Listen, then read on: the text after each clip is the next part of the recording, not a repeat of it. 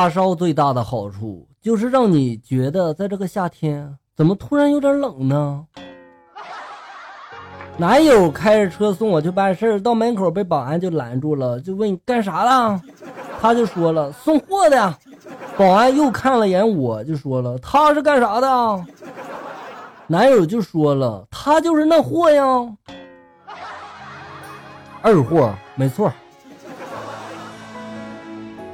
深夜里，一个小伙子和一个美女拼了车坐这个出租，目的地都到了，两个人付了账，准备要下车的时候，美女突然就示意这个小伙子不要起身，然后掏出了五块钱递给了司机，并说了：“师傅，麻烦你带这位大哥再兜五块钱的风。”这小伙子就说了：“不是美女啊，我也是在这下车呀，有什么问题吗你？”啊美女指指前面，低声的就说了。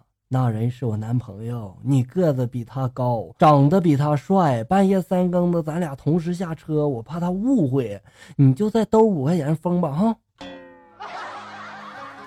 你这么说的话，你小心你男朋友跟他跑了，我告诉你。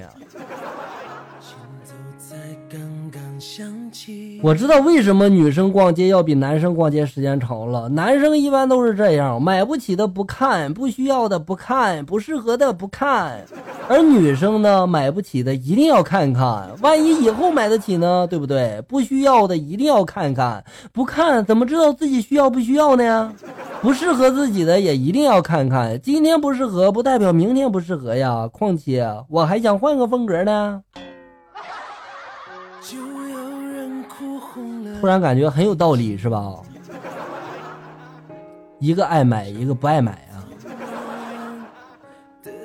都说女生嫉妒心比较强，比较虚伪。很多女孩子看到好看的女孩，第一反应都是感叹：“我的天哪，这是凡人吗？怎么这么好看呢？” 而我们男孩子见到帅哥之后呢，反而会很少感叹他有多帅，而是想的是：“哼，死娘炮，装酷。”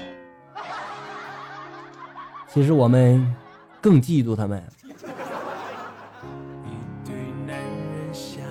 老公是个花心的富二代，有出轨的前科了。为了防止他在外面沾花惹草，我专门的把闺蜜安排给他做秘书。现在他在外面见客户出差呢，都有闺蜜跟着，这我就放心了。这不，连老公洗澡、睡觉的姿势，闺蜜都帮我全程录下来了。哎，就你这智商，难怪你老公出轨呢。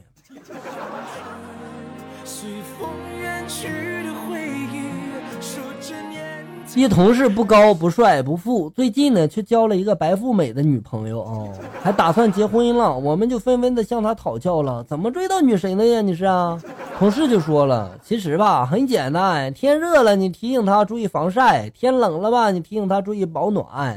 不管女神搭不搭理你，永远一副只要女神一打电话，立马就出现在女神旁边的样子。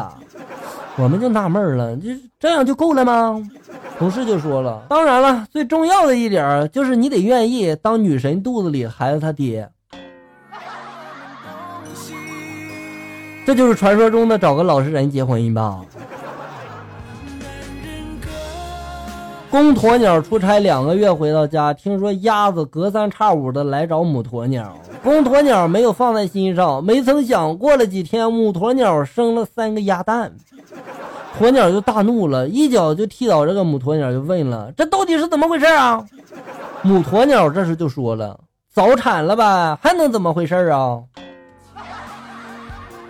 啊，早产呢，不然怎么能这么小呢？是吧？这个解释很合理，是吧？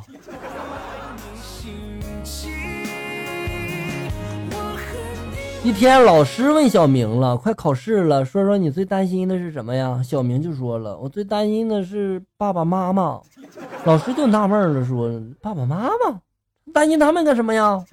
小明就说了：“我担心他们看到我的成绩之后又折腾的死去活来呀。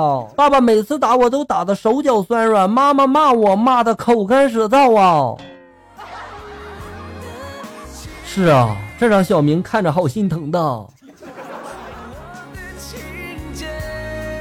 一哥们就问了你们觉得什么饮料好喝呀？有说脉动的有说可乐的有说雪碧的。这时候另一个哥们就悠悠的说了方便面汤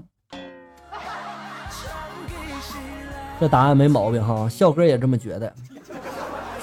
太好喝了。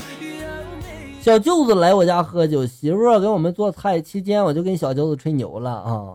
我这媳妇吧，就是漂亮，都两个孩子妈了，走路还跟跳舞似的呢。媳妇听见了，颠颠的就跑过来说了：“那你说我跳这啥舞呀？”小舅子就说了：“这还用问呀？一眼就能看出来，地地道道的二百五啊！”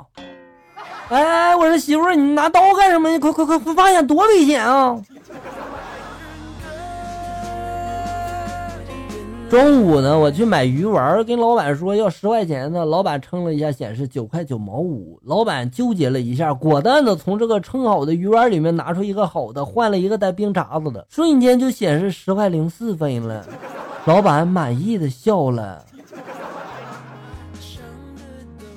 回家你记得把汤喝干净了，毕竟都花了钱了。爷爷今年八十三岁了，想回老家和同学聚聚，喊我奶奶也去。奶奶不爱出远门啊，就不想去，就说了：“我不去了，你就跟他们说我死了。”这把年纪了，说这话也不在乎了，是吧？两个女的在聊天，我过年嘛，给我父亲跪了五分钟，他给了我一千块钱呢。另一个女子就说了，我过年给我父亲跪了一个小时，他给了我一万。这就是亲爹和干爹的区别吗？下面来看一下小友们发来的段子。J E N N Y 发来段子：一印度人来到中国旅游，下了飞机之后去这个宾馆的路上又订了返回印度的机票，愤怒的就离开了中国。回到印度之后，父亲就奇怪的问儿子了：“你怎么刚到中国就回来了呢？难道是打听到了中国和咱们打仗的消息了？”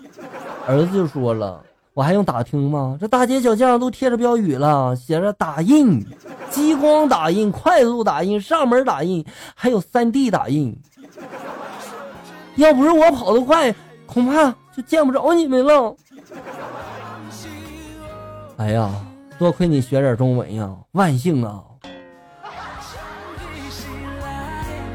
尤路发来段子：单独遇见老虎，而且有无路可逃的时候，千万别慌张，要正面的面对老虎，直视老虎，张开双臂，配合身体疯狂的扭动，并朝老虎大声的叫喊：“来啊，来吃老子呀！老子不怕你啊！”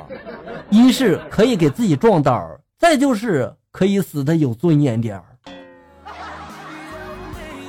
哎呀！说又没有观众看你，你就认怂，快点跑吧哈，保命要紧。张周坤发来段子，和儿子打电话，他呜呜的哭了好久，我就问他了，谁欺负你了？我帮你打他。他就说了，钱欺负我了，你给我打钱。这个方法向父母要钱一点也不委婉啊。